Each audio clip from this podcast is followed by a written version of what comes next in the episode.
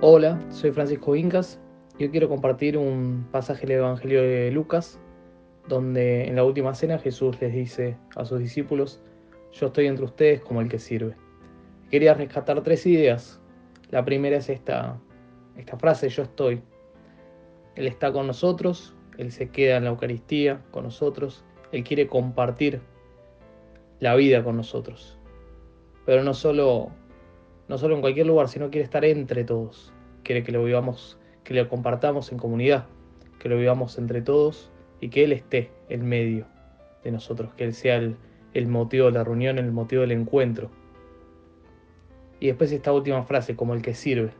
Jesús no viene, no viene a ser rey, no viene a mandar, sino viene a servir. Y ese es el ejemplo que nos quiere dar, que también seamos servidores, que también estemos en medio de la gente, que nos animemos a salir al encuentro y que por sobre todo estemos al lado de los más necesitados.